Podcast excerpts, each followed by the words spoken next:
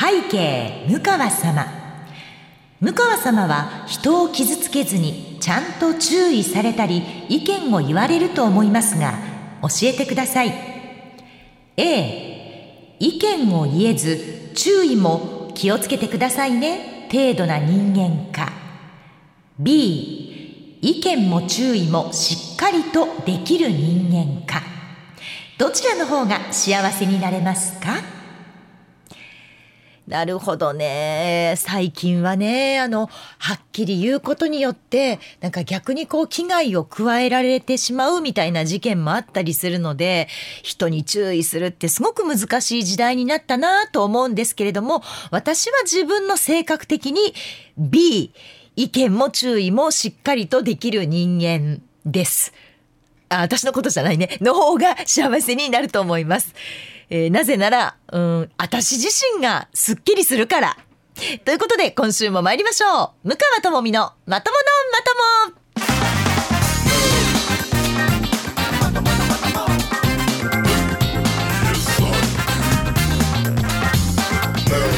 2023年10月14日土曜日夜9時から配信しています。MBS ラジオポッドキャスト番組向川智美のまとものまとも。皆さんこんばんは。MBS アナウンサーの向川智美です。この番組は第2第4土曜日の夜9時に配信をしております。えさて、えー、今回の2択ジャッジこれは本当悩ましいんですけれども続きがございまして、え父はコロスケさんからいただいたメッセージだったんですけれども私は人の目を気にしすぎて意見を言うのが苦手でその上注意するとなれば自分もちゃんとできていない時があるのにと思うとなかなかちゃんと注意ができません。その反対で自分の意見も注意もしっかりと言われる方もおられます。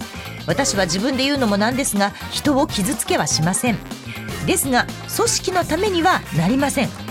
反対に自分をしっかり持っておられる方は人を傷つけてしまうことも多いようですが組織のためにはその方がいいように思います。本当は真ん中がいいのは分かっているのですがどのようにしたらえー、いいのかずっと悩んでいます。何かアドバイスがいただけたら嬉しいです。といただきました。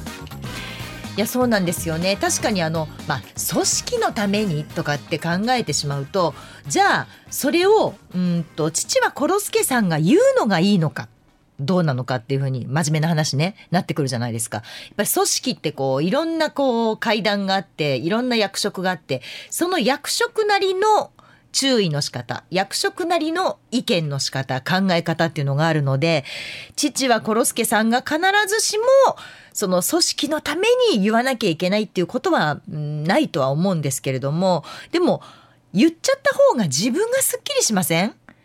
父はコロスケさん自身がもうあの俺はすごい気になってんねんって絶対こうした方がいいねんって君のためにも会社のためにもっていうふうに思うことがあるんだったらその会社うんぬんとかその人のためうんぬんというよりも自分のために言ってしまうのがいいんじゃないかなというふうに思います。で、ただその言い方だけね、言い方だけあのよく言われる本当あの人をまあ傷つけるようなとか人が嫌な思いするようなとかあと何でしょうねうんそんなこと言ってお前はどうなんやってこう逆に言われるようなとかそこだけ気をつけて私はだからあの後輩に注意をする時にはもうしょうもない歌話から始まるんですよ。いつもこう、若い子がね、おはようございますって言ってこう来てくれて、向川さん聞いてくださいよって言って話が始まるんですけど、私は大体、うんうんうんって聞いて、その間に、あ、この子はこの間ニュースの時にこういう間違いをしていたなとか、あ、ああいう読み方をしてたから言わなあかんなとか、あの、えー、番組の時にはこういう流れだったけど、こっちの方が面白いなっていうことも言ってあげようみたいに、こう頭の中で話聞きながら整理するんですね。で、そこでキラキラ笑って、あ、そうなん、あ、それおもろいやん、って普段のような会話をしながらそこにこう何て言うんでしょうね注意というかアドバイスを混ぜ込んでいくみたいな感じにするんですよ。改まってこう「ちょっとちょっと来て」って言って「こないだのニュースさ」って言うと言われる方も構えてしまうし言う方も思ってる以上にこうきつく言ってしまうところがあると思うんですね。で本当だったら私はバシッと言うところは言いたいし今までも言ってきたんですけれどもでもこなんて言うんでしょうご時世っていうんですか？今人に注意するのってすごく難しい時代になったのでやっぱり若い子には若い子なりにちゃんとその私の真意が伝わればいいので、えー、日常会話にどうでもいい話に混ぜ込みながらああいう風にやるんじゃなくてこうやったらもっと盛り上がったのにとか私やったらこう振ってからこうするわとかそしたらもっと面白くないみたいな感じで軽く言ってみるのはいかがでしょうか。でも本当にあの幸せになるかどうかは、うん、あの自分のためです。会社のため人のため、まあ、人のためもあるけれども自分がそれですっきりするんだったら言うのがいいんじゃないかなというふうに思います。ありがとうございました。今日の二択ジャッジなかなかこうね真面目なというか真剣にというかこう私たちの世代で一番難しいテーマかもしれないですね人に注意するっていうのはね。えー、さて、えー、前回の配信から3週間が経ちましてねその間に私ねもう結構めちゃくちゃあの、まあ、しんどいロケがあったりとかお江戸の方に、まあ、プライベートで旅行をしたりとか、まあ、その間にゴルフにも行きボクシングで鍛え毎年恒例アナウンサーのカレンダーの撮影がありと、まあ、なかなかハードでまあまあ充実した楽しい期間を過ごさせていただいたわけなんですけれどもそんな中でねまあ今のその若い子に注意するじゃないけどちょっと最近の若い子はってねちょっと思うことがあったんですよ。言いたくないんですよ本当はね最近の若い子はなんてこと言いたくないんですけどあえてあえてですよ言わせてもらいますが最近の若い子って何かこう初めての経験をした時に帰ってきてから「どうだった?」っていうふうに感想を聞くと必ず「あ楽しかったです」って言うんですよ。え何なんって私はままずびっくりする。楽しかったまあうんそうねまああなたの感想としてはまあ楽しかったもそうなんだけどえその一言でまとまるん？せっかく言ったその経験とかさそういうのが楽しかったですで終わりなんて思ってしまうんですね。でもその楽しかったですの一言でまとめちゃうっていうことがむちゃくちゃ多くて。楽しい以外にもっとこう印象に残ったこととかなんかそこにいて学んだこととか感動したことって多分あったと思うんですけどそれをなんかこう楽しかったですっていうそういう経験もひっくるめて一言で楽しいという言葉でまとめちゃうのってこれどうなのかなと。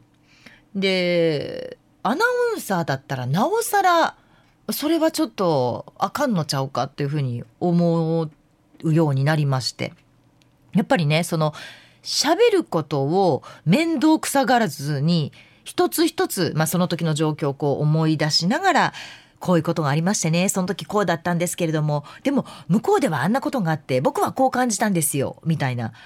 そのことを思い出しながらこう話してくれたらアナウンサーとしてその経験をこうどこかの番組で例えば話すってなった時にもトーク力としてこう生きてくるじゃないですか。その情景が思い浮かぶとかあそんなんやったんやなって聞いてる方も共感しやすいんですけどどうやった？あ楽しかったですって言われてしまうといやいやいやいやいやあの小学生やないんやからっていう感想がすごく、うん、多いんですよね。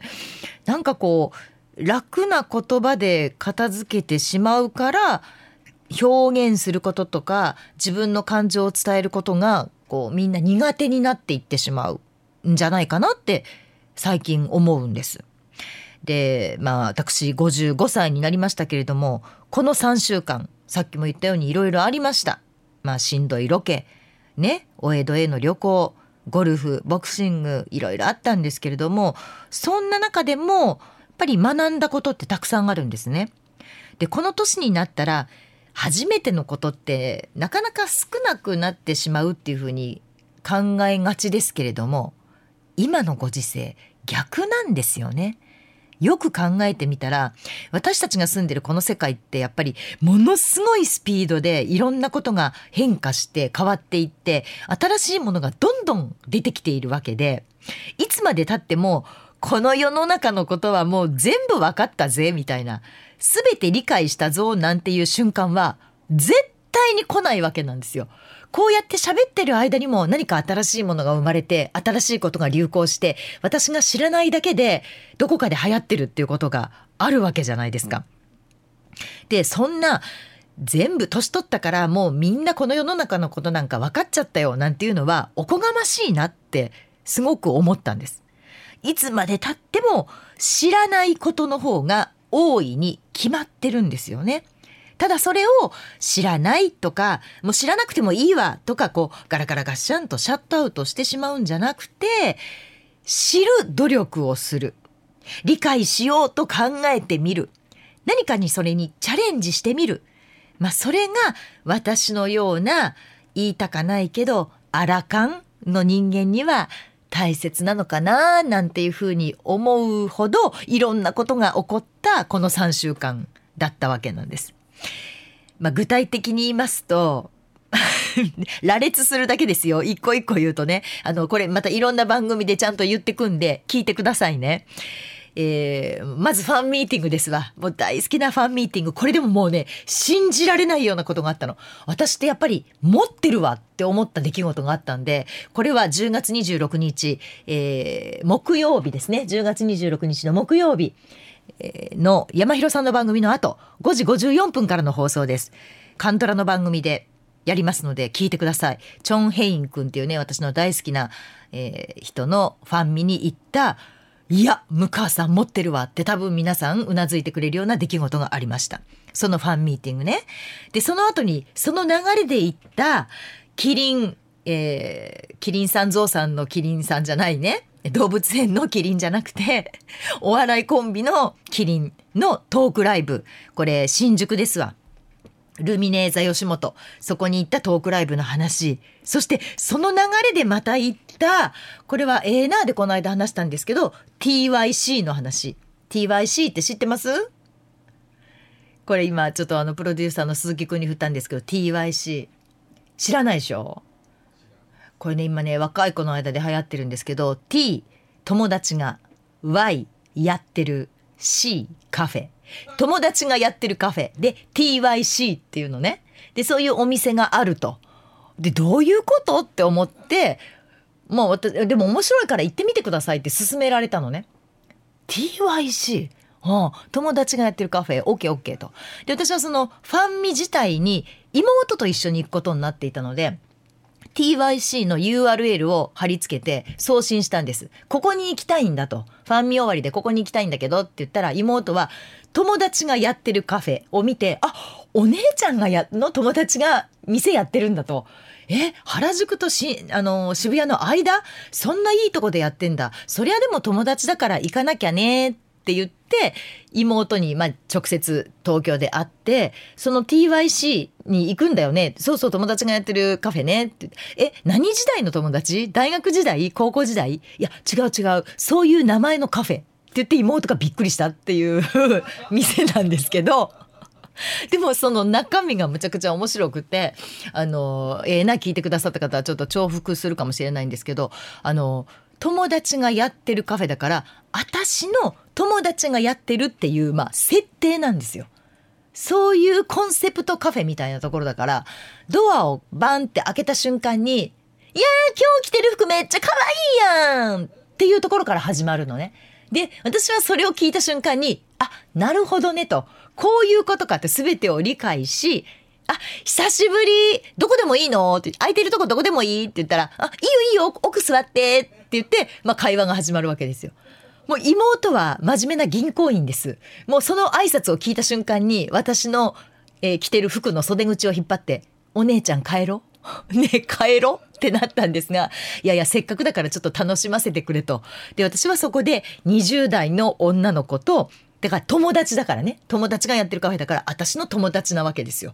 でその女の子と一緒に「今日土曜日やったけどどこ行ってたの?」って聞かれて「それがさチョン・ヘインって知ってる？今カンドラですっごい有名な俳優さんなんだけどファンミ行ってきて「えー、そうなん?」みたいな会話をひとしきり楽しむっていうカフェに行ったのね。妹はもう信じられないと。20代の自分より年下の人にタメ口で言われて、今日何してたの？大きなお世話じゃって思いながら お姉ちゃんと、まあ、私とそのあの店員さんの会話を聞いていたっていうすごく不思議な空間だったんですけど私はめちゃくちゃ楽しかったんですね。でもそういう新しいものがやっぱりどんどん出てきてるっていうところに私はそこに拒否感を持つんじゃなくて行ってみたいなって思うしそこに行ったらそのノリに合わせてまあ喋ることもできるし楽しかったんですよ。でこっちに帰ってきてそれを知らないやっぱり20代の子たちに行ってごらんと。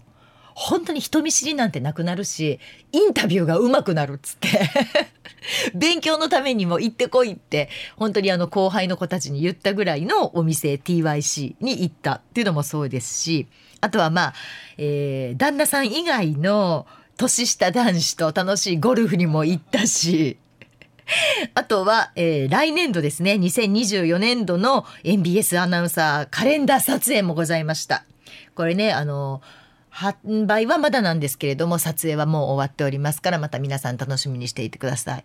そしてカンドラ沼の世界にハマっちゃわないとの収録これもございました。オンエアは10月26日の夕方5時54分からなんですけれどもね。こちらの方でもそのファンミの様子もたっぷりとお話ししております。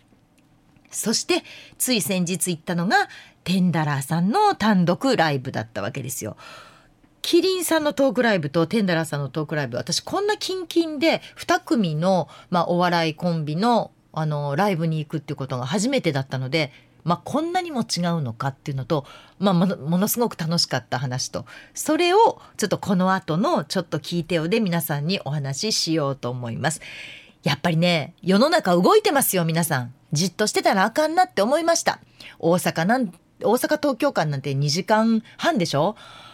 行った方がいい。それはお金はかかるかもしれないけれども、経験はプライスレス。ということで、今週もポッドキャスト配信最後までお楽しみください。おかん、みかさん、始めるで。シャランランランラムカワ、シャランランランラともみ、ムカともみのまとものまとも。ともみのちょっとこれ聞いて。さあこのコーナーは私向川智美が最近気になっていることちょっと聞いてということを皆さんにま聞いていただくというコーナーでございますが、まあ、オープニングでねお話ししましたようになんかこういろいろ動いていってる変わっていってるどんどん自分の知らない世界が動いていっているのを自分でシャットアウトしちゃうのはすごくもったいないな私割と経験主義なところがあるので何でも顔出したいし何でもチャレンジしてみたいし見てみたいしやってみたいしっていうタイプなんですね。昔からそこはこうオープンで開いているんですけれどもそんな中でまあ確かに子供もちょっと大きくなってきたので母親が家を空けても父親と3人で、まあ、いられるというふうになったので私も泊まりで東京に行ったり泊まりでファンミに行ったりということができるようになりましたそんな中その東京であったのがお笑いコンビのキリンのお二人のトークライブまあ、田村さんがね、ゆうはこれからで月に1回ぐらいですかね、あの、ゲストで来てくださってるので、そのご縁もあって、田村さんの方にお願いしてトークライブあるんですね。しかもね、6年ぶりだったんですよ。6年ぶりのトークライブっていうことだったから、これはぜひ見てみたいと。で、しかも、あの、いつもの田村さんのお話でいくと、全然川島さんと会ってないと。全然話もしてない。そんな二人が6年ぶりに何を話すんやろっていうのもあったので、これは行かせてくれということで、チケットなんとかなりませんかねって言ってお願いして、で、あの、妹と2枚なんとか確保してくださってそれでももう立ち見があってすごかったんですよもう大盛況だったんですけれどもそのキリンのお二人のトークライブそして先日は大阪ですね、ナンバグランド花月でのテンダラーさんの単独ライブ。で、えー、もう16回目の単独ライブだったんですけれども、私改めてちょっとね、テンダラーさんの凄さを感じてしまって、感じてしまってって言い方はちょっと良くないんですけど、感じて、ちょっとその辺のお話もしようと思いまして、この2つの、まあ、えー、お笑いコンビの、まあ、芸人さんのお話なわけなんですけれどもこんなにねまあキンキンで2組のお笑いのライブに行くことって本当なかったんですね。で、まあ、キリンのお二人は東京、テンダラーさんはまあ大阪ということなんですけれども、キリンさんは6年ぶりのトークライブ。だからね、もう舞台の上でも、こう、もうお互い照れてるやんぐらいの感じで、最初ね、もう二人の距離がすごい遠いんですよ。いや、もうちょっと、あの、コンビなんだから近くに寄ればぐらい、ちょっと離れて話をしていて、だんだんこう、二人のもう物理的な距離感が詰まってくるみたいな感じもすごく面白かったんですけれども、なんかね、ご近所話の延長のようで、お互いの近況を、まあ、お笑いをこう交えながら、二人で話すみたいな。ところであの子供何年生になったん？みたいな。そそれ今話すの？みたいなところから始まって、まあ、それがどんどんまあ笑いに変わっていくわけなんですけれども冒頭で川島さんがあえてその打ち合わせみたいなことはしなかったと。もう6年ぶりだし久しぶりやねっだったらもうその久しぶりな感じを皆さんに見てもらおうとそれでもやっぱりコンビなんだからコンビなりのその会話は当然できるのでちょっとそういう感じで全然打ち合わせはなかったんですよっていうことをまあおっしゃってたんですね。でもこうまあなんとなくね最初は川島さんにこう遠慮している田村さんみたいな感じは私あちょっとなんか田村さん川島さんに遠慮してるなっていうなんとなく話をこう譲ってるなみたいな雰囲気がどうしてもこうしていたんですね。でもそんな田村さんももう中盤ぐらいからはもうエンジン全開で川島さんが途中でもう俺にも喋らせろって叫ぶぐらいもう田村さんもすごく頑張って喋ってらっしゃいました。でねこう一つの同じ現象を喋るのに人によってはすごく面白くまた別の人はびっくりするぐらい面白くなく普通にしゃべることってあるじゃないですか同じこと喋ってんのに。でそれはやっぱりねお笑い脳っていうのがねあるんじゃないかっていうふうに思ったんです。このの頭の中ねその脳細胞の中にお笑い脳みたいななんか前頭葉とかいろいろ側頭葉とかあるけれどもお笑い脳みたいなのがあってそれがこう活発に動く人とかそれがある人は本当に目の前の一つのことを面白く喋ることができる。だけどそのお笑い脳が訓練されてない人とかそのお笑い脳自体がない人はほんまにそのまま喋ってしまうってことがあるんじゃないかなというふうに見ていて思ったんですね。でこうまあ生まれ持ったものなのか言葉を覚えていく過程でこう身につけていったものなのかはわからないんですけれどもお笑いのっていうものが本当にまあ存在するなら私はやっぱりそのお笑いのを磨きたい磨いてみたいなんかこう遠い側面みたいにそういうスピード感だけじゃなくてその場面場面にこうバチッとはまったこう言葉のチョイスってあるじゃないですか。あそれをそんな風に例えるとかあこれをこんな風に言い切るみたいなそのもう言葉からしてその文章からしてやっぱり違うんですよね。でそしてそのそれを言うこの「間」っていうんですかねとあと声のトーン大きけりゃいいんじゃないんですよ。その間でその低いトーンで言うから面白いみたいな。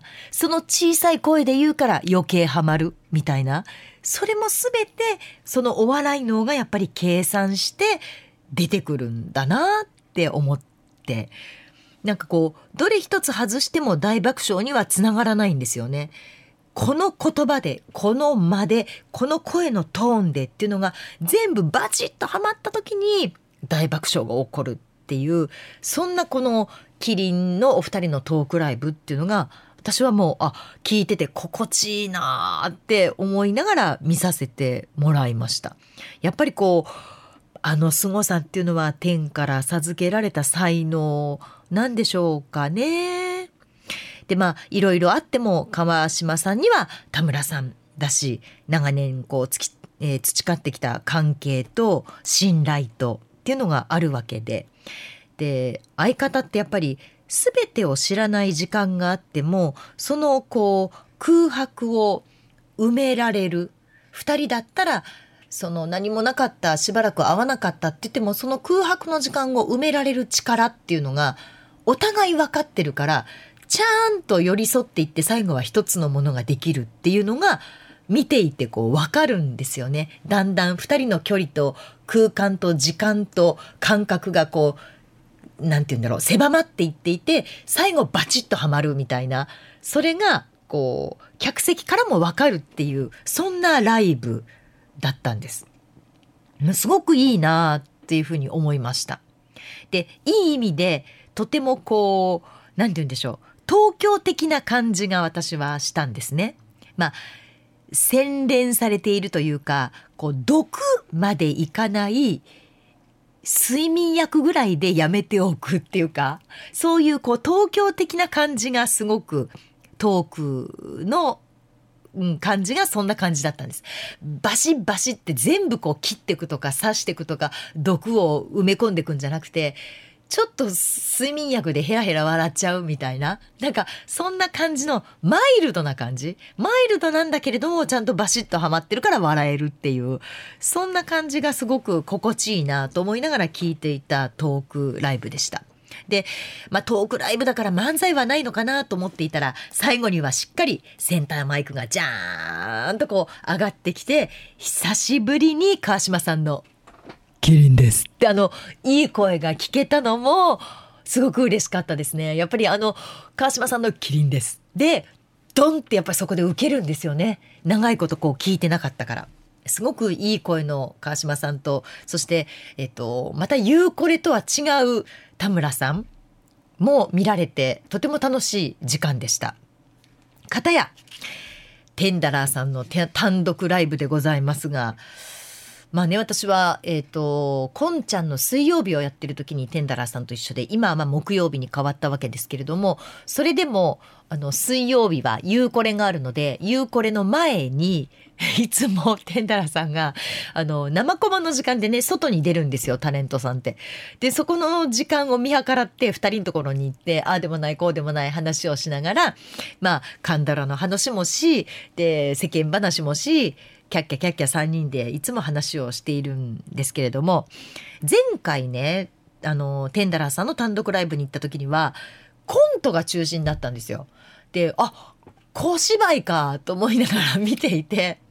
で、終わってから、あの、小芝居めっちゃ長かったですねって言ったら、小芝居ちゃうねん、コントやねんって言われながら、私はもうずっと小芝居、小芝居って言い続けていじってたんですけれども、でもその、まあ、コントはコントでもちろん面白いんですよ。面白いんですけれども、テンダラーって言ったらやっぱり漫才が見たいって私はすごく思っていて。で、今回はどうなんだろうって、まあ、ちょっとドキドキしながら座って見ていました。まあ、今回はがっつり漫才。最初からセンターマイク1本で、あれね、1時間近かったんじゃないですかね。50分から1時間ぐらい喋りっぱなしの漫才だったんですよ。もうびっくりするぐらい。でもそれが全然長く感じなくて、で、最終的にはちゃんと1時間前の冒頭に振った振りを最後1時間後に回収するっていう、すごっっていう漫才だったのね。はあテンダラーさんって改めてすごい二人やなと思いながら、まあその漫才を見ました。もうこの2人本当なんなん？っていうぐらいのそのスピード感とあとその展開とでお客さんをもう全然飽きさせることなくそのまあ1時間近いくまあ喋りっぱなし喋ったんですけれどもまあその水曜日のねあの時間にこんちゃんの合間に話しているとまあなんかこう年もそんなに離れてないんですよね。えー、白川さんが53歳ぐらいでしょ？確か。で、えーと、浜本さんもそろそろ50になるっていうぐらいだからそんなにこう世代的にも離れてはいないんですがなんとなくこう気のいいお兄ちゃん2人と私とでいつもまあえへらえへら笑いながら喋って笑ってカントラの話して、まあ、なんてことない時間だったんですけど私が本当に世間話してるのはこんなにすごい人たちだったんだって本当にもういつもごめんなさいって謝らなきゃいけないなっていうぐらい改めて何て言うんでしょう感動したんですよね。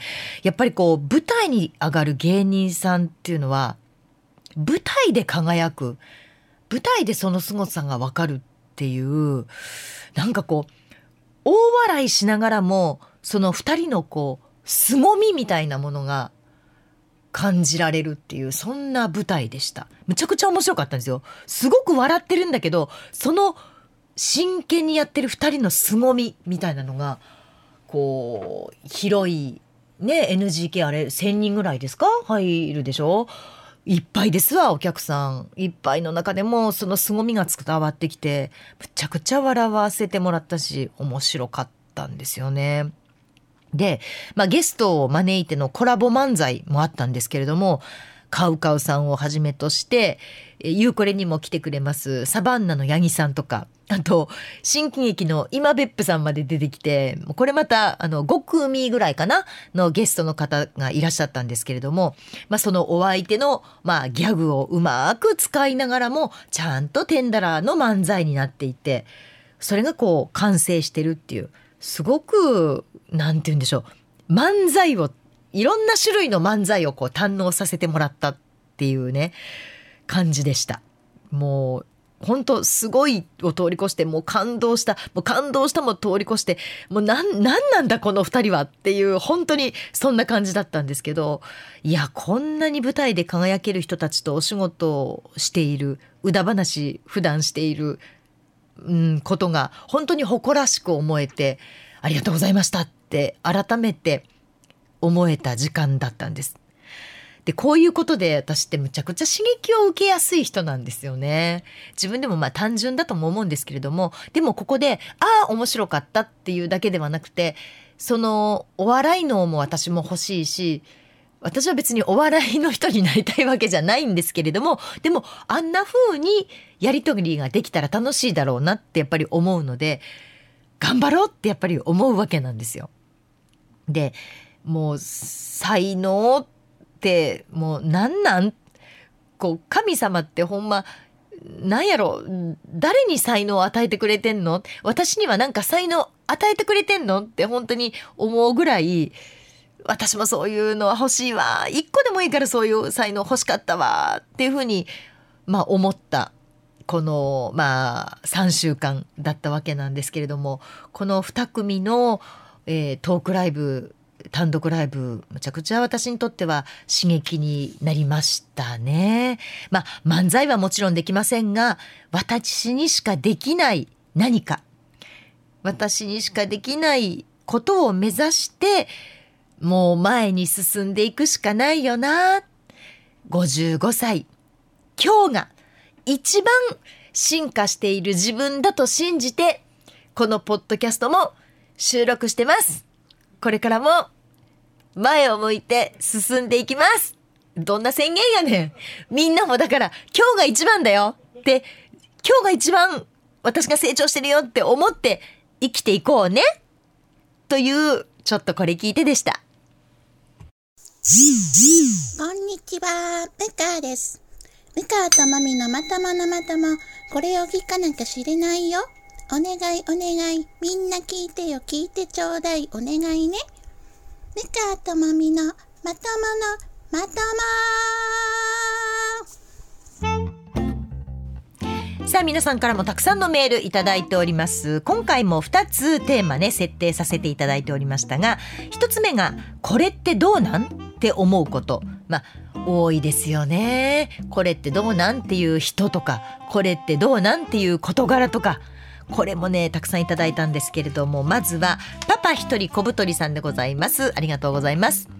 眩しすぎて直視できない向川さんこんばんは。もういじっとるやん。ありがとうございます。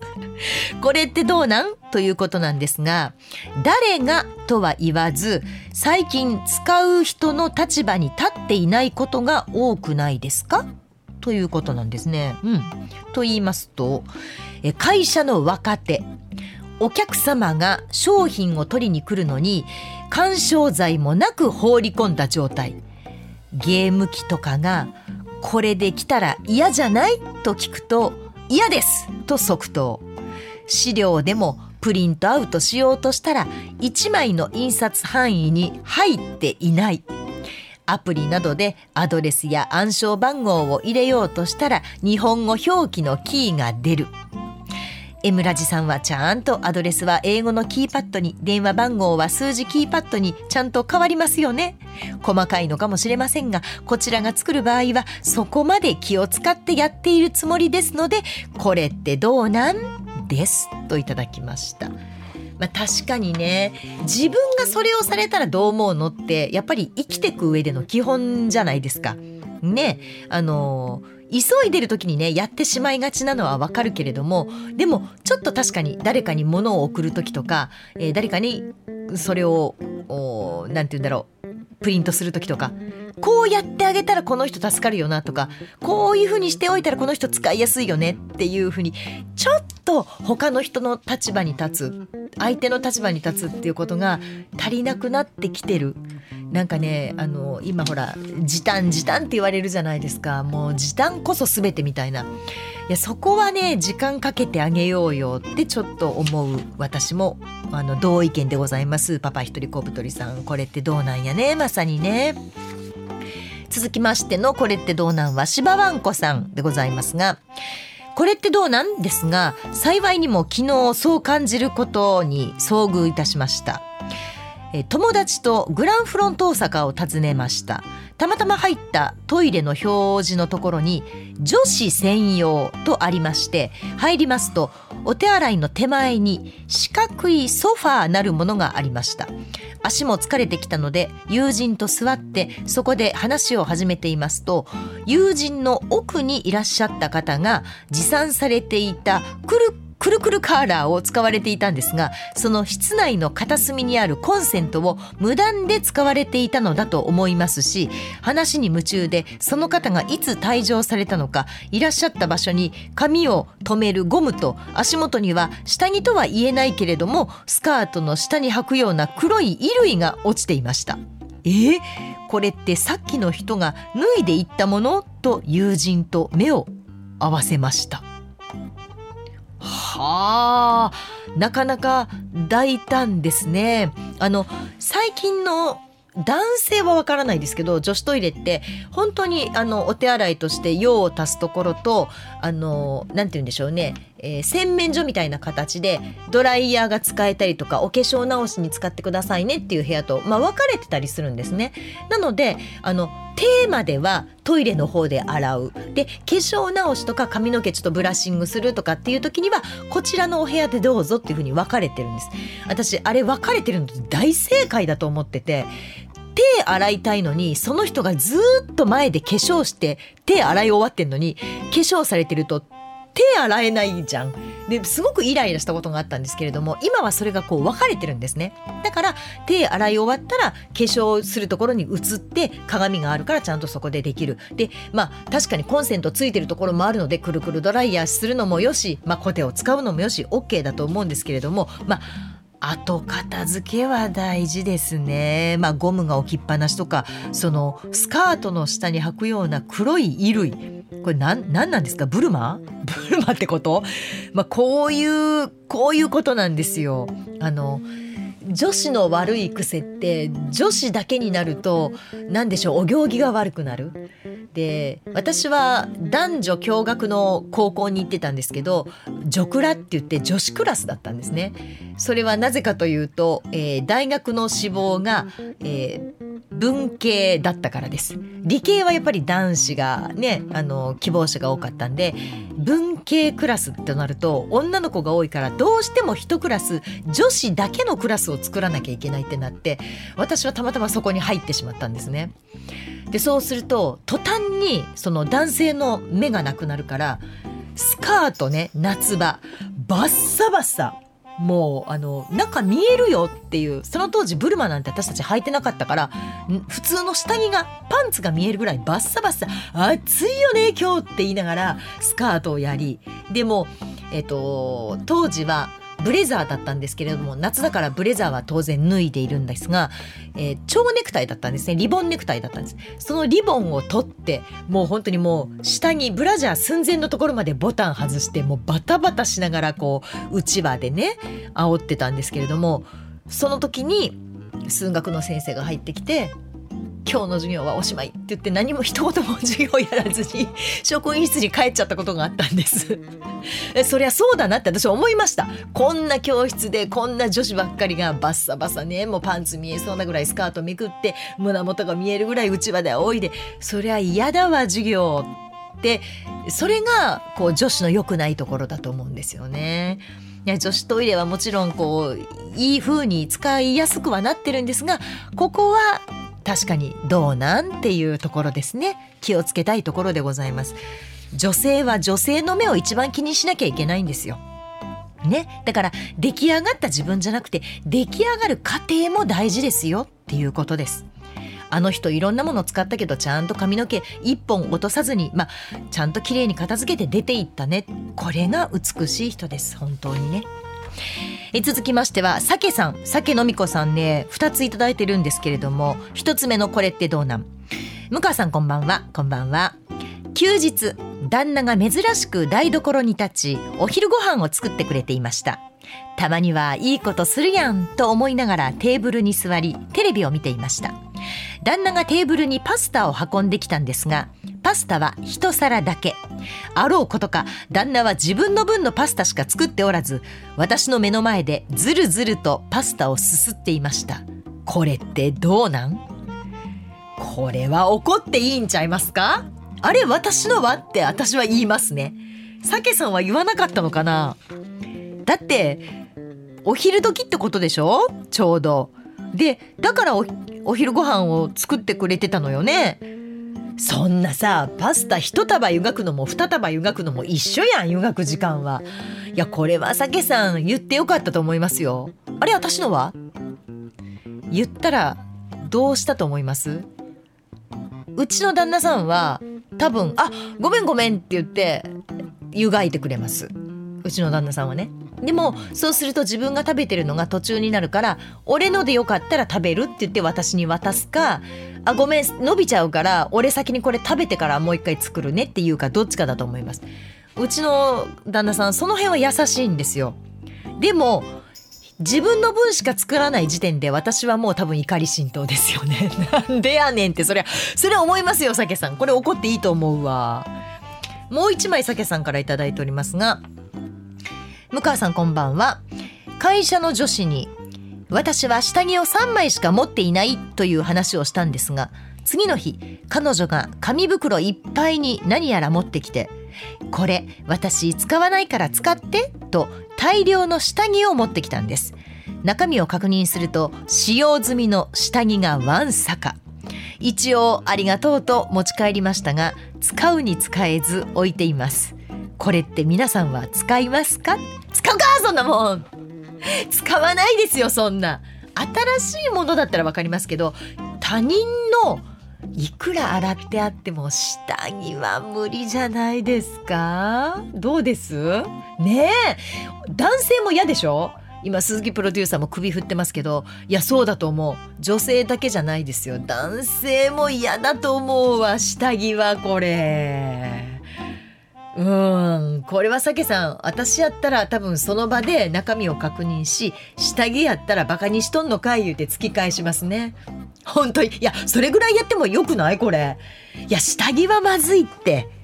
そりゃだって3枚しか持っていないってことは3枚でちゃんと回ってるんだからいいんですよそれは。何枚だろうと。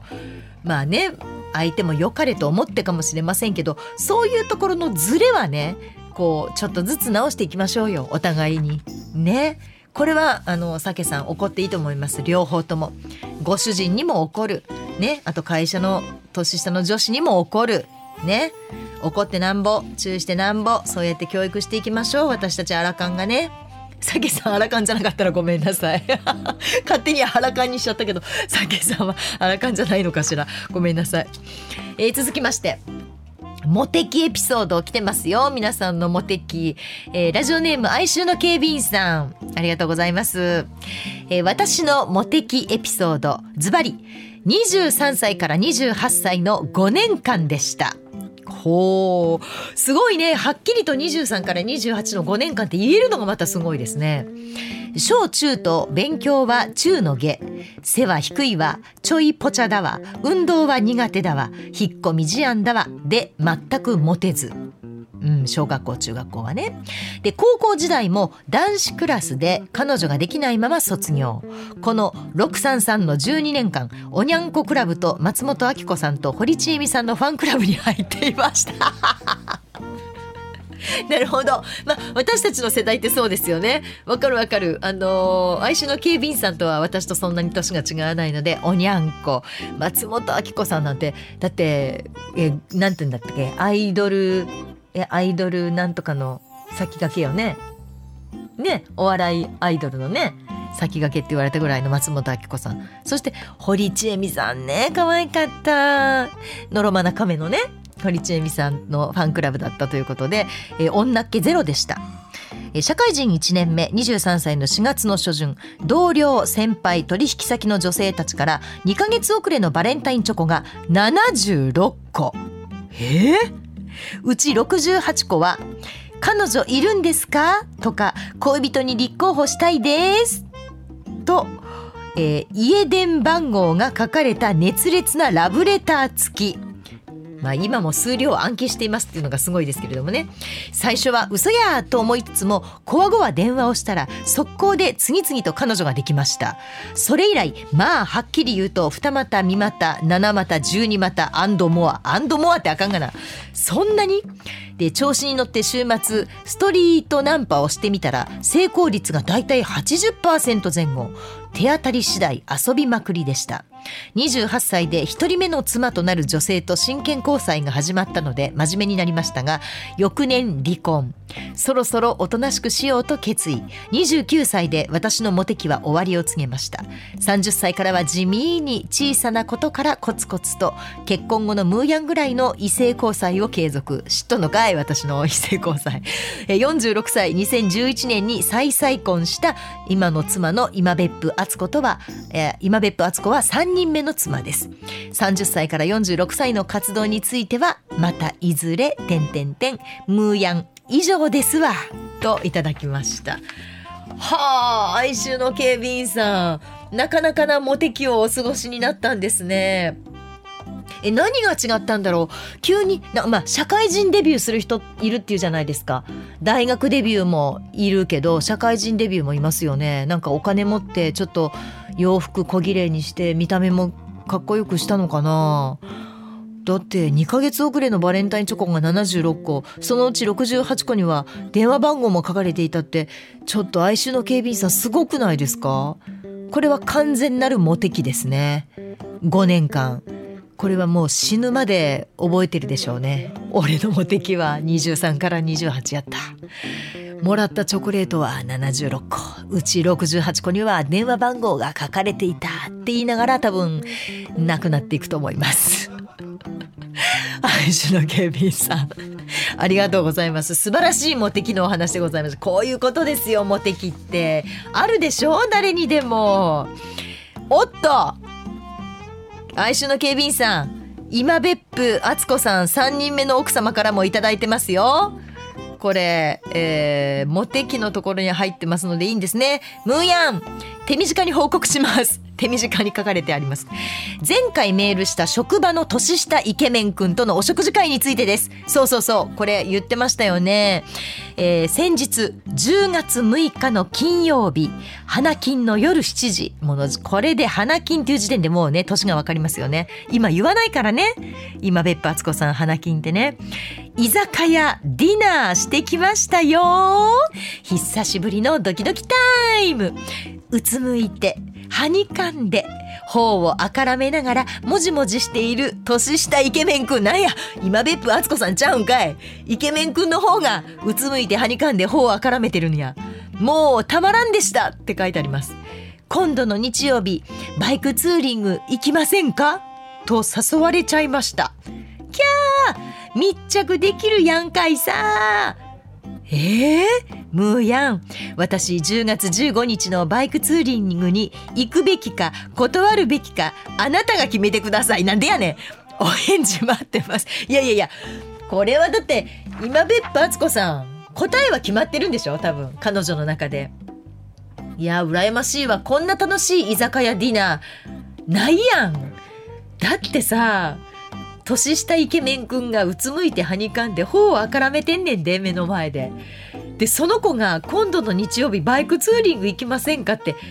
そりゃも行くでしょ100%行くでしょ哀愁の警備員さんに嘘ついてでも行くでしょどう嘘ついてもいいから行くでしょあもうバレてる。あごそうか。一緒に聞いてんのかな。あごめんなさい。あ言っちゃった。いいよね警備員さん。これはでもエピソードとして良くないですか？行かせてあげましょうよ。っていうか言ってください。今別府敦子さん。あなたが決めてくださいって書いてあるので私が決めます。言ってください。ほいでまた報告してください。イケメンとのツーリングバイクツーリング。密着やんかいさ。え？今別府敦子さんは豊満なタイプなのかな？どうなんやろ？うあれってほらまあ怖いからよ。怖いから体密着するやんか。いいな私バイクツーリングバイクだけはねやったことないんですよ。あのドライブで助手席っていうのはあるんですけどいやバイクツーリングしてみたいわ私も。いいなあ今別府敦子さん。ぜひ行ってください。ほいでまた報告してください。めちゃくちゃ楽しみにしています。ということは今別府敦子さんはモテ期が今っていうことかな。もしくは続いているか。い、ま、今ってことにしとこうか。ね50代にしてモテ期。私と一緒じゃん。誰も言ってくれないから自分で言っとく。私と一緒じゃんモテ期。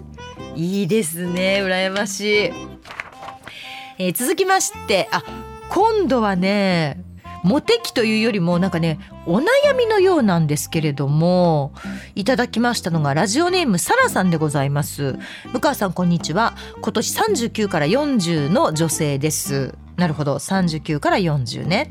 私は就職氷河期末期の世代。新卒で入社した企業で歯を食いしばりながら生きてきました。頑張った甲斐あってほぼ最年少で昇格をし続け今は年収1000万円を優に超えるようになりました。素晴らしい。趣味も充実し毎日楽しく生きていますが昨日お鍋いっぱいにハヤシライスを作った時にふと思いました。ああ結婚したい。誰かと一緒に食べたい。と。ですが私はどこかのプロデューサーのように婚活アプリに登録する勇気もありませんだって鈴木くん。ねテレワークが中心なので新たな出会いもありません。完全にヘタレです。どうすればいいでしょうか。ええー、まだ39から40でしょ？まだまだこれからですやん。もう全然今から楽しい。あのパラダイスが待ってると思いますよ。そんなもうお金も持っているし自由になる時間もあるしお鍋いっぱいにハヤシライスを作った時にふと思うっていうのは確かにわかる。あのカレーとかねでお鍋とかねああいうのはだからね一人暮らしの時に作ったらあかんねん。本当に一人の時には一人で済むようなお料理にしておかないとやっぱりね一緒に食べる人が欲しくなるから次からやめましょう。で結婚がしたいんだったらいや今はねやっぱりいいんじゃないですか婚活アプリ。ねえ出会い系のアプリは女性無料なんですって。もう今鈴木プロデューサーがすかさず女性はただですよって今やるべきですって。だからやるべきですって言ってますよ。本当に。男性はお金がかかるんですよって細かい情報も入れてくれてるのでサラさんぜひ無料ですから登録は。で別に気に入らなかったらだからスルーすればいいわけでしょ？ね。だったら登録ぐらいしません？何の損にもなりません。ね。そこから始めてみましょうよ。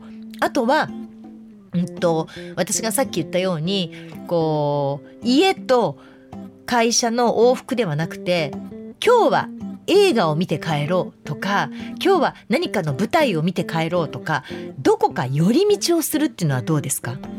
その寄り道の間にある洋服屋さんの店員さんが好きになるとかあるじゃん。そういうところに出会いって転がってたりするもんですからあんまりこう家と職場の往復だけっていうのはもったいない。だからそうしよう。あのいつもとは違った道を通って会社に行く家に帰る。そして婚活アプリにまずは登録をする。損はしません。ただです。これサラさんチャレンジしてみてください。またあの報告をお待ちしております。えー、最後重蔵大好きさんというペンネームの方からいただきました。私にはもう何年もずっと好きな人がいます。お仕事でお世話になった年の離れた方なんですが仕事に臨む姿勢や考え方など心から尊敬しています。でも家庭のある方でただ密かに憧れているだけで満足でした。ところがひょんなことからメールをしたり年に数回お食事にご一緒させていただけるようになりその数年後奥様を早くに亡くされたことを知りましたがそれでも別に何か期待したわけではありませんでした。しかしある日勝手に気持ちが爆発してしまいまして別にやましいことは何もないので私が勝手になんです。好きだと言ってしまいました。案の定音信不通になりましたがその2年後に急に飯行こうと連絡が入りました。そこでホイホイ出ていく私も悪いのですが忘れかけていた気持ちが再燃。でも抑えました。その後のコロナで4年間会えず、つい最近になって私からお食事に誘ってみたら、来るんかーいって感じでしたが来てくれました。楽しくお話をした帰り、LINE で意味深な内容が送りつけられてきました。男という生き物はみんなこんな感じなんですか？前にもいたんです。留学行くからと振ったくせに帰ってきたら連絡してきた男とか。男ってこんなん多いんですか？だんだん腹立ってきましたっていうなんか最初ラブラブのはずが怒ってきたというところでいや白川さん。白川さんどうもお疲れ様です。ありがとうございます。ちょっと今日のポッドキャストほとんど白川さんのこと喋ってました、え？なんでなんですか？いや、偶然ですか？まあ、白川のまあまあ天高さんのね、この間のこの間来ていただいてありがとうござい単ます。独ライブで私はい。あまりにも感動して天才やと思っいやいやいてや来たことあるでしょ前にも。あれあの時小芝居多かったじゃない小芝居コントねコント。もう小芝居だらけだったからコントを小芝居って言うのやめてください。ごめんなさい、何回も言われて注意さあれたんですけど。今回もま、長い長い漫才やったんですね。もうあのね、センターマイク一本はで、一時、小一時間喋ってたでしょ。はいびっくりして、なんやこの二人はと。2時間ぐらいでもできます。そんなんできるんですか？できます。早く言ってくださいよ。もっと敬語で喋ったのに。もう本当なんかいつもはね、その辺のお兄ちゃんやと思って、なんかどうでもいい話をね、してるのが。韓国の話しかしてないですよね、向川さんはもうずーっと。そうですね、ほとんどカンドラのね、ね話してるのが。だからもうあれだから韓国のはい出会ってなかったら今何してんのかな向川さんそれぐらいもうすすべて韓国やから。確かに。な。かったらどうしてんやろな思ってほんまに。でもあれがあったからはい。ネタにもちゃんと韓国のネタ入ってたじゃないですか、はい。私貢献してるやんと思いましたもんだって。あれ見ながら。いやいや。ほぼ私の相方も好きやから。あそうそうそうそうめちゃめちゃ好きやから。ねねもうはいもちろんね浜本さんもお好きだったんで、はい。そのね韓国ドラマというかね韓ドラ好きな女の人のね,、あのネタも、漫才ねはい。ありましたけどありましたけれども、はいもうすごく感動しちゃって。え。ー、そうなんですか？はい、そんなことできたんですね、白川さんと。いや本当に、なんか尊敬なんか。はいつもそういうふうにしていじるから、これあ初めもどどっちなんこれ？いやいや。どこで突っ込んだらええの思って。ほんまなんこれ？みたいな。ほんまです。もう本当に尊敬して、もう本当にそのアナウンサー必需のみんなに、すごいねん出てんだなって。へえって言われた。あ、そうっすかってみんな興味なさそうだったんですけど。見てなかったらね。そう、見てなかったらね。や、だからあれは、あれは何ですか ?DVD とかなるんですか？ああならないですね。ならないですか、はもったいない。もったいないね。なんか、店、配信ってあったんですか？配信もないです。ないんですか、はい。もったいない。いやいやもう見に来てくれてる方だけが見れるね。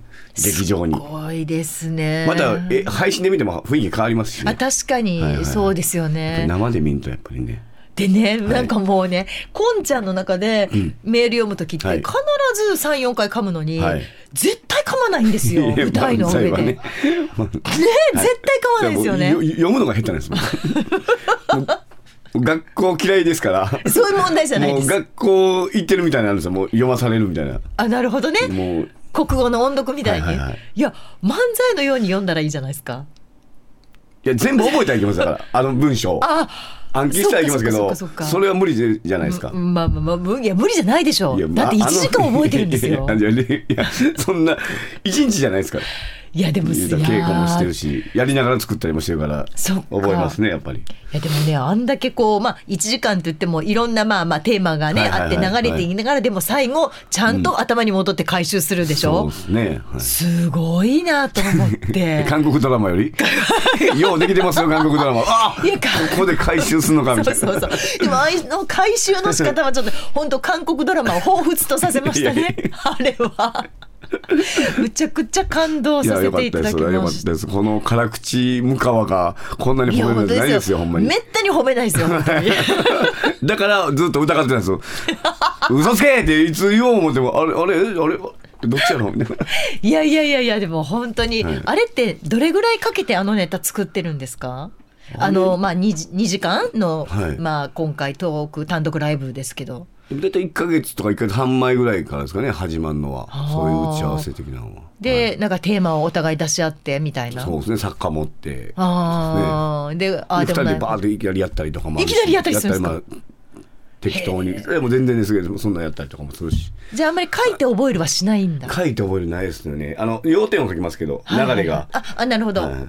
へえ言葉でそんな細かくは覚えないですねででも時々アドリブみたいなの入るじゃないですか。はいはいはい。余白はありますね。あー。でそれはもうお互い、まあ、織り込み済みというか、はいはいそうですね。はいはい。あの会場の雰囲気とか、はいはいはい。笑いの雰囲気も含めて、はい。まあ、それはありで、ありあり。えらいしつこいなとかもあるし 確かに、気に入っとんなしつこいなとかもあるから。それはもう別に何回とかは決まってないですね。お客さんもやったらやっただけ笑うんでね、はいまだ笑うんかいみたいなところもありましたもんね。これもう僕も笑ってるし 笑うとめちゃめちゃやってくるしみたいな。あそうやって現場でもまあ作っていくっていうね。はいはい。感じだったんですね。でも今回はまあゲストの方もはい。5組ぐらいですか、そうですね。いらっしゃって、であの最後のトークのとこで、そんなに合わせることもできなかったみたいな。そうそうです、ね。もう来てもうぶっつけ本番みたいな。あ練習は1回だけしてるとかありますよね。そんなんであんなクオリティできます？いやもうみんなプロですからやっぱり。出てる人が。いやもっとお金取ったらいいと思いました私。なんかねお笑いってねなんか、はい。音楽で今もう1万円とか超えますよね超えます超えますお笑いで1万円超えたらおおどんなことやってくれんのおいおいおい。ええお前。まあ、1万言うたら私もちょっとまあびっくりしますけど、うんだからどれぐらいですか？マックス5000円でもやっぱり5000円。高い？僕そうですね。でも今の何年上がってないって話ですからね、これうんほんまに。ずっとそれぐらいですよね。そうですね3000円とかですよね。私は払う価値ありだと思いました、で他は5000円とかでもやってますけどね。やっぱり結構僕らぐらいの年代の人は。あそうなんですね、はいはいはい。はい。単独ライブはね。ああ、はい。私が行ったあのチョン・ヘンクのファンミーティングは1万5000円なんですよ。なんやねん。そんなこと言うてくんねん まあ、ほら飛行機代とかいろいろ乗っかってくるんでね。1万円高い言うとって向こう1万5000円や1から。万5000円。ナンバーグランド花月はもう電車で行けるから、まあ、そこはね、やっぱ。いやだから交通費かかなんから高くてもええやんいやいやちょっとそこ抑えていただいて。でもまあ5000円プラスアルファぐらいは私いいんじゃないかなって、でももうお金がかからないんですよ。センターマイク1本あって確かにね。衣装は自分らでかやし。はいまあゲストの方ぐらいですからねセットも別にあんなあんな汚いソファーとね。あんま汚く見えなかったですけど。まあ遠いからはいはい。別にあるようなセットを組んでとかもないですからね。おかあれあれ言うたら全然お金かかってないんですよ。まあマイクだから3000円でも別にやれるっていう。いやーでももううんなんかもっとお金取ってもいいと思うし払う価値があると思うし、あはいはいはい。その価値をなんかテンダラーさんがあ、なんかせっかくあるのにもったいないと私はあ思います。あそうですか。はい。それもう言うときますわ。うん、ほんで5000円になったらお客来なかったらごめんなさいね。いやそれはもうそうなったら僕ら悪いですわ。あ5000円の価値なかったんや。あんな見に来て絶対そんなことないですわ。本当にもう感動して、帰りのなんか電車の中でもすごいもうずっとドキドキしてました。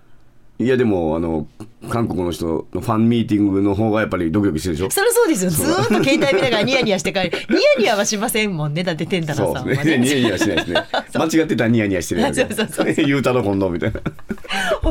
いやでも本当素晴らしいなと思って、神が与えた才能ですもんね。いやいや出たわあここはいじってるわかるわかるもうすぐわかるわ 偉人の何なんですか神が与えたいい才能って。そうですね。世界の北野が認めた才能あですもん。ね。もうもうもう いじりいじりコースに入ってきましたこれ。すいませんはちょっとモードがね。今ガチャッと連結がもういじる方に行ったもん今変わりましたやっぱり。わかります。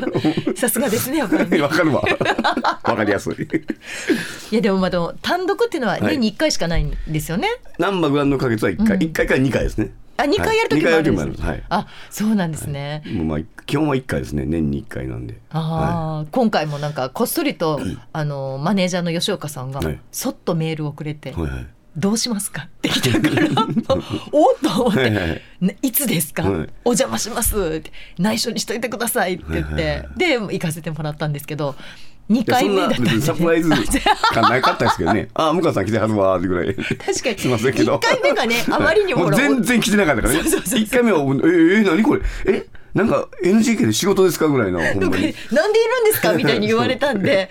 ちょっと2回目はナチュラルにね行かせていただいて河内くんからはい。連絡あって行けずにそうなんですよ。河内くんと一緒に行こうとしてたんです今席が隣。それでか急に行きま行けたら行きますわみたいな一回連絡あってのそれ分かるじゃないですか、何にも急に今回行けずにすいませんできたから。なるほどね。そうなんですそうなんです。あ行く予定があったそう二人で行こうねって言ってて、あのほら四ちゃんテレビの中継でお世話になってたから、そしたら彼がちょっと仕事で行けなくなっちゃったんですって言うから、じゃあ私一人で行ってくるわって言って、でじゃあそれだけ連絡してほなね。急に来たから「ええええ来るって言ってたっけな」みたいな忘れてたんかな俺 と思ったら。あの子ね前後はしょるんですよ。最初の高いやん。絶対高いやん。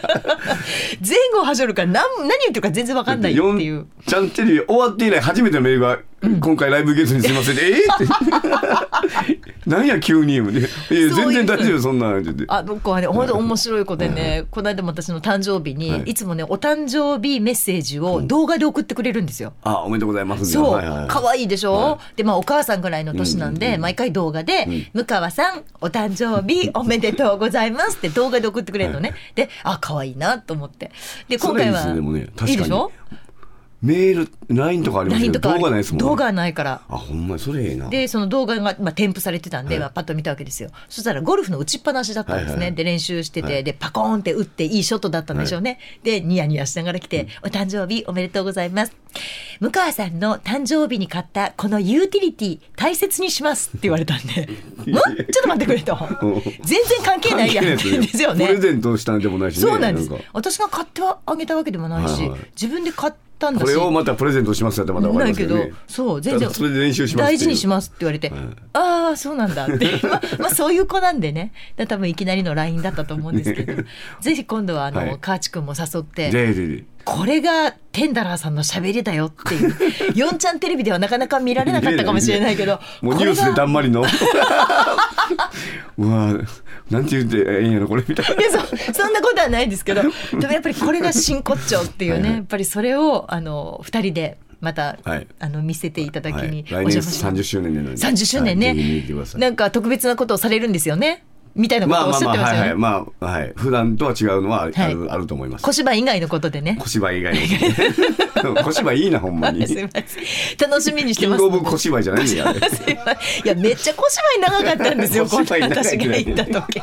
小芝居やな今回は。と思いながら見てたんで。やっぱりセンターマイクパーンっていうのはやっぱりすごくあの良かったのあではい。またじゃあはい。来年お邪魔します。はい。すいませんお忙しい。大丈夫ですか？はい、メールはい。読む練習してきます、はい、練習ですいません、噛まないように。は、はい。いありがとうございました。すいません。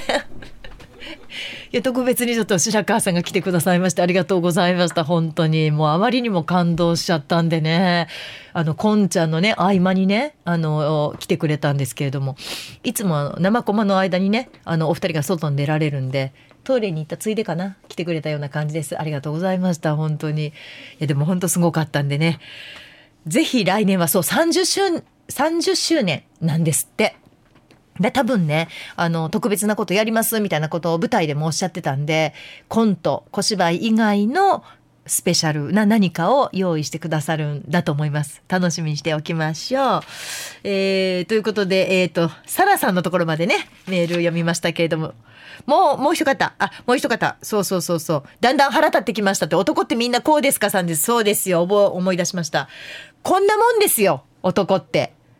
と思いますよ。私もそう思います。だって、うん。こっちが好きだっていう風に、まあ弱みじゃないけれども、分かってる時点で男の人はなんかね、アドバンテージを一個持ってるみたいに思うらしいですよ。あ、あいつ俺に惚れてるからな、みたいな。あいつ俺のことちょっと気になってるって言ってたな、みたいな。そんな噂を耳にしたなっていう時点でもう自分の方が上に立っちゃってるから、こういうなんか平気で何年後かに普通にご飯誘ってきたりとか、えー、ね、連絡してきたりとかっていうのがあったりするんですよ。最初はおのろけメールかなと思ったら最後腹立っていましたで終わったんでちょっとびっくりしたんですけれども。ちょっとこっから来週のメールテーマしましょうか。男ってみんなこうですか？っていうまあエピソード。逆もまたあるでしょう。女ってみんなこうなんですか？っていう男性陣もいると思います。なのでそれぞれ男ってみんなこうですか？女ってみんなこうなんですか？このテーマで皆さんからメールをいただこうと思います、えー、メッセージは moo.mbs1179.com アルファベット小文字で mu.mbs1179.com まで。他にもどっちが幸せかの二択ジャッジメールですとかあとはムーヤンこれ聞いてというねお怒りまたこうメッセージテーマにつながるようなエピソードそんなんでも結構でございます。ぜひぜひお送りください。ということで今回はちょっとね白川さんの、まあ、飛び入りという楽しいサプライズもございましたけれどもお送りしてまいりました。MBS ラジオポッドキャスト番組「向川智美のまとものまとも」毎月第2第4土曜日の夜9時に配信をしています。次回は2023年10月28日です。ではまたお耳にかかりましょう。MBS アナウンサー向川智美でした。ほならば。